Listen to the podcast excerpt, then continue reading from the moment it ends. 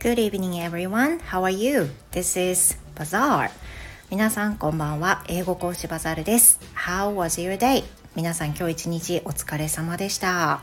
さて今日は告知でございます。明日3月10日 March 10th Friday from 12 o'clock 明日3月10日12時からカメポさんとコラボレーションをいたします。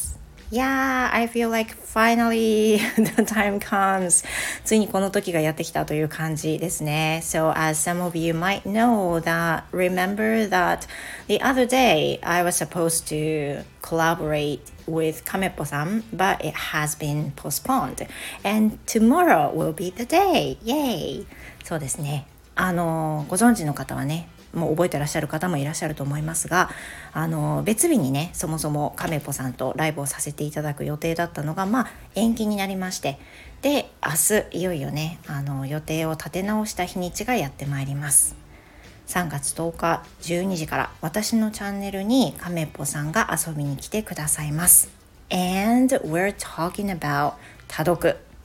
そうですね。多読といえばやっぱり私の中ではカメポさんなんですよね。カメポさん is an English teacher and、uh, who teaches English through 多読。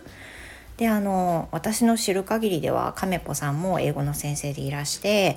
でその、まあ、英語力はもちろんのこともういろんな難しいあの資格をお持ちですし。で今あの観光のねその案内士としてこれから新たなステップを踏みたいっていうふうにかなり excited な状態のカメポさんなんですけれどもそのカメポさんがあの本当に精通していらっしゃる多読について明日は、まあ、いろんなことを聞きたいと思います。At first, hearing from the word 多読 I thought just reading a lot of books is okay.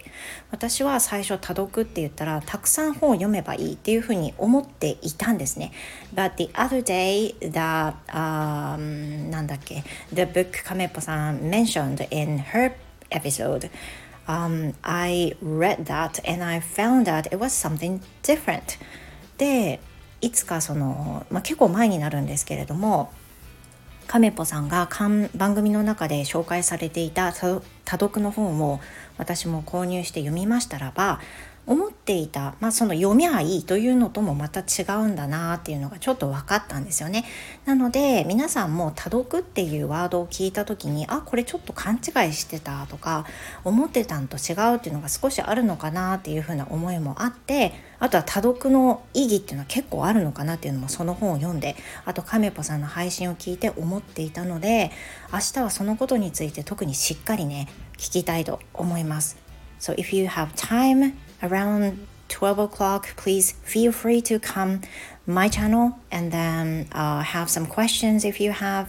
何かあればねあのご質問もぜひ投げかけていただきたいですしカメポさんがあの可能な限りきっと答えてくださると思います So I'm really excited about that 非常に楽しみですということで今回は告知でした明日3月10日お昼の12時から私の番組でお待ちしております。時間がない方もアーカイブに残しますのでどうぞご安心ください。Well, thank you very much for everything and I will see you next time. Goodbye!